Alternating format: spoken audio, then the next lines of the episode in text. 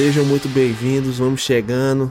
Hoje vamos ter ilustre Pedro Ron, né? Eu não sou da Sejam música, muito, muito não, mas bem-vindo. estou aqui. Não, mas o senhor é o cara da cena que faz tudo acontecer, Sou né? o cara do vídeo. É, você é o que mexe com a emoção visualmente das pessoas, cara. Outro artista, né? Que também é uma arte, né? Fazer o Artista visual, né? É, sensacional isso daí, cara. É isso, meu trabalho acho que é um dos mais complexos, né, que a gente tenta fazer, porque a gente tem que retratar dentro de um vídeo a emoção, o sentimento, né, que a gente escuta em uma música, é, vê ali uma cena, a gente tem que passar exatamente aquilo que o artista quer passar na imagem, né? Seja numa foto, seja no vídeo, né? Né, A foto é mais difícil ainda, porque a foto é uma coisa, é um frame, né? Só uma imagem parada, então para passar uma emoção, um sentimento, você tem que trabalhar muito o seu olhar Uhum. fotográfico. Isso para mim é um desafio que eu tento inovar todos os dias, né? Resolver todos os dias. Como que eu vou passar um sentimento, uma emoção em uma foto ou em um vídeo? Seja um vídeo pequeno, seja um filme. Acho que é um desafio que todo profissional do audiovisual que trabalha com foto e vídeo tenta, né, resolver todos os dias. E há quanto tempo, Pedrão, você tá nesse, nesse ramo? Cara, já tem hoje, nesse ano né, de 2022, completa cinco anos que eu Cinco trabalho anos? com fotografia principalmente, né? Aham. Eu comecei na área do esporte, Ó, quando eu tive minha, minha primeira câmera. Primeiro Ah. trabalho que eu desenvolvi foi com um time de paintball. certo. né? Eu tenho um time até que eu faço parte, né? Lá Aham. de Itumbiara. E aí na época a gente jogava paintball, né? Que a gente tinha, cada um tinha seus equipamentos, a gente reunia num- numa determinada arena ou num campo, né? E jogava. E quando eu tive minha, Tinha primeira câmera. E, Hã? e você participou de campeonato? Tinha campeonato? Não, era, era, era só um time nosso mesmo, né? Que a gente que Aham. organizava. Então a gente era, por exemplo, 10 pessoas nesse, desse time. A gente ia num determinado campo, Sim. A arena, né, que a gente tinha lá, e dividia cinco de cada lado, né, pra jogar. que demais. E aí, quando eu tive minha primeira câmera, eu já tive algumas ideias de fazer algumas fotos pra eles, fiz alguns vídeos também. Quem tiver curiosidade, quiser ver os vídeos, Aham. é, tá lá no, no Vimeo, só procurar Pedro Ron, que tem acho que uns dois ou três filmes lá. Fiz um trailer pra eles também, ficou bem legal. Então é isso daí, família. Vão lá, hein? A gente vai estar deixando o link aqui em algum lugar dessa live aí pra vocês poderem estar indo lá e acompanhando também esse vídeo do início, cara. Mas é Isso, muito bonito. isso. Então foi aí que nasceu essa paixão sua pelo pela edição, pela pela fotografia. Cara, eu acho que a paixão por essa arte nasceu junto comigo, né, na verdade. Porque desde sempre eu, muito, eu gostei muito de trabalhar com artes visuais, né? Uhum. Antigamente, quando eu tinha só um celularzinho. Não, até antes de eu- de eu ter celular, eu já mexia com edição, né? Porque lá em casa tinha um PC que meu irmão comprou, um PC bem antigo até. E aí eu mexia bastante nesse PC até que eu descobri um aplicativo que ele tinha lá, era o Movie Maker na época. Aham.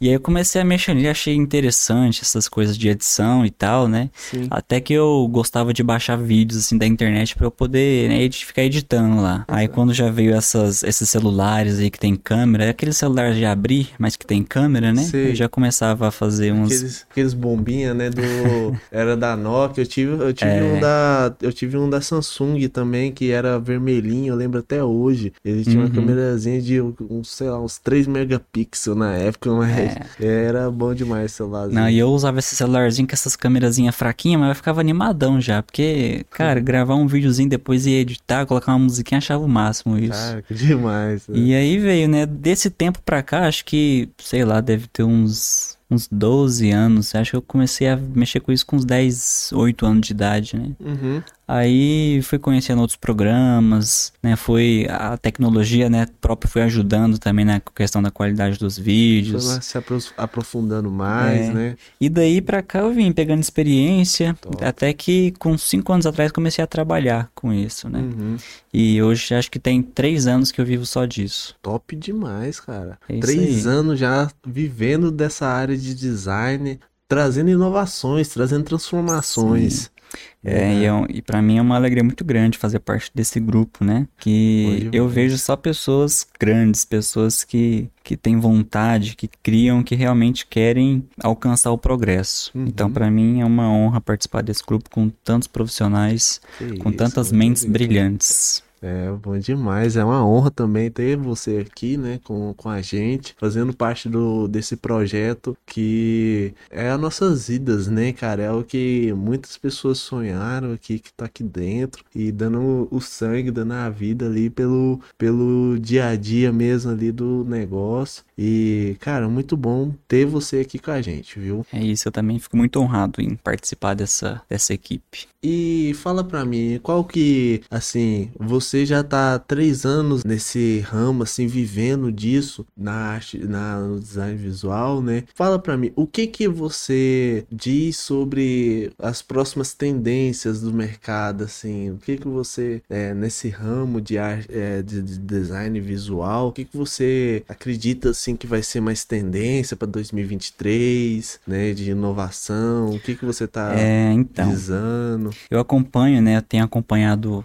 é, algumas tendências aí que, que a tecnologia traz pra gente, né? E vi que, que tá entrando muito forte no mercado, no mercado visual principalmente, né? As NFTs, que hoje você faz uma foto virar uma NFT. Sim. É que você vai registrar ela ali com, com determinado valor, não valor em dinheiro, eu falo, valor mesmo visual, né? E as NFTs, ela é- você consegue conectar, você tem o token delas, né? Você gera o próprio Isso, token isso, delas isso. E você consegue estar também colocando ela para ser comercializada, né? Sim, Isso é sim. muito interessante É mesmo. né? isso que é, Eu que, é, que é a revolução, né? Que eu falo da, do mercado audiovisual também. Aham. Isso aí faz parte, porque com uma NFT você consegue comercializar ela e você tem muitas possibilidades, né? Que você Uhum. pode tanto criar com uma NFT quanto comercializar de, de, de várias formas que você achar que, que deve também. Então, pra mim, dentro do mercado audiovisual, NFT é um dos é uma das, das vertentes que eu acho que vai ser muito valorizado, que está sendo, Top na verdade. demais. E eu concordo profundamente com você, porque eu, como gestor de marketing, né, estando mais nessa área de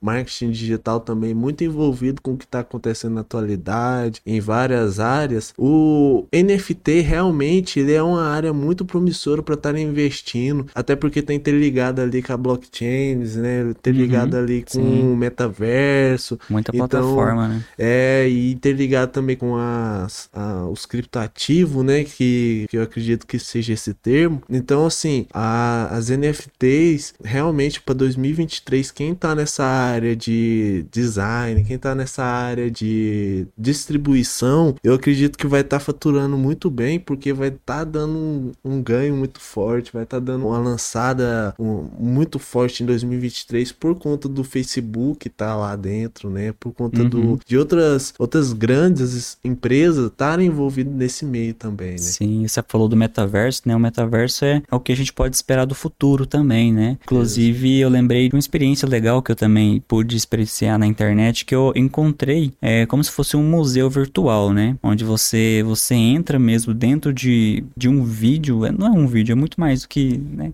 É até difícil explicar, né? Para quem, pra quem tá só ouvindo a gente. É um museu virtual onde você pode navegar, né? E encontrar algumas obras, né? De, de alguns artistas, alguma arte, algumas artes, assim, que, que já são famosas. Até de pessoas anônimas a gente encontra lá várias obras, fotos, ilustrações, né? Cara, é top demais isso daí, E, sabia e, e a gente percebe que isso é algo valioso porque essas NFTs, essas imagens que ficam lá, você não consegue, por exemplo, tirar um print para usar. Né? É aí que entra a parte da valorização do artista. Se você quiser ter uma obra, uma. Sim. foto, uma, uma ilustração, né, você tem que realmente comprar. Se você tirar um print lá, não, não vale de nada Uhum. entendeu? Então é isso que eu acho o máximo também. Esse, o metaverso, eu acho que ele vai trazer muita valorização pro artista, para qualquer área também. A área da música entra nesse, nesse mercado digital. Sim. Então, eu assim, confesso que até tenho que estudar um pouco mais sobre esses assuntos, porque eu não, não tenho muita propriedade para falar. Mas eu Mas- tento aqui só mas falar um, pouco, é um pouquinho cara- do que eu entendo, né? Mas o senhor é o cara que já faz o design, né? A edição. Então, assim, tecnicamente senhor já tá envolvido ali com, Sim. com a profundidade. O senhor é o artista que, que lança essas NFTs, né? Que são únicas, né? É, Sim. como o senhor tava falando mesmo, as NFTs, elas trazem pra gente essa oportunidade de ter uma arte que é nossa e que tem um direito autoral único e ser valorizado por isso, ganhar benefícios, né, por conta disso. Sim, sim. Isso que é o que, é o que eu acho mais legal também. Mas é isso, Pedrão. Vamos, vamos desbravar aí por outras áreas aí. Fala pra mim aí do que mais que você veio vivenciando esses três anos aí pra, pra gente aí. O pessoal de casa tá curioso, tá querendo saber mais sobre o Pedrão. Então, nesses últimos três anos, olha, acho que eu fiz muita coisa, viu? Vamos começar então pela principal, que eu acho que, que é o motivo de, de eu estar aqui, né, até hoje trabalhando com o audiovisual, que foi uh, uh, o esporte, né? Foi onde eu comecei, eu te falei que eu comecei no paintball, e depois de um tempo comecei a fazer também outros esportes, futebol, que é o que hoje é o principal meio de renda, né? Minha principal fonte de renda hoje. E, geralmente os atletas, né, que disputam uma, um jogo de futebol, eles também precisam de fotos, né? E aí que eu, eu vi, a, eu vi uma, uma necessidade do mercado de encontrar fotógrafos esportivos, né? Eu comecei a fazer alguns jogos lá na minha cidade mesmo e vi que é uma coisa que para mim dá certo, então eu fui aperfeiçoando, até hoje eu faço é, fotografia esportiva, além também de produzir, hoje eu produzo não com tanta frequência, mas eu também trabalho com produção artística para artistas, né, produzindo videoclipe. É isso que hoje tá tá me trazendo mais valor, né, que tá me agregando mais valor, é saber trabalhar tanto no esporte quanto na área de filmes, né, para artista. E antes da gente continuar, Pedrão, vamos falar aí com o pessoal aí para eles se inscreverem no nosso canal, curtirem, Com certeza, né? né? Vamos, vamos dar uma, uma paradinha aí para todo mundo dar uma respiradinha aí, já dá um botãozinho aí, É gostei, né? Lá no Spotify a gente tem a opção de dar cinco estrelas, né? Então a gente Com pode certeza, aproveitar para convidar aí, dar cinco estrelas.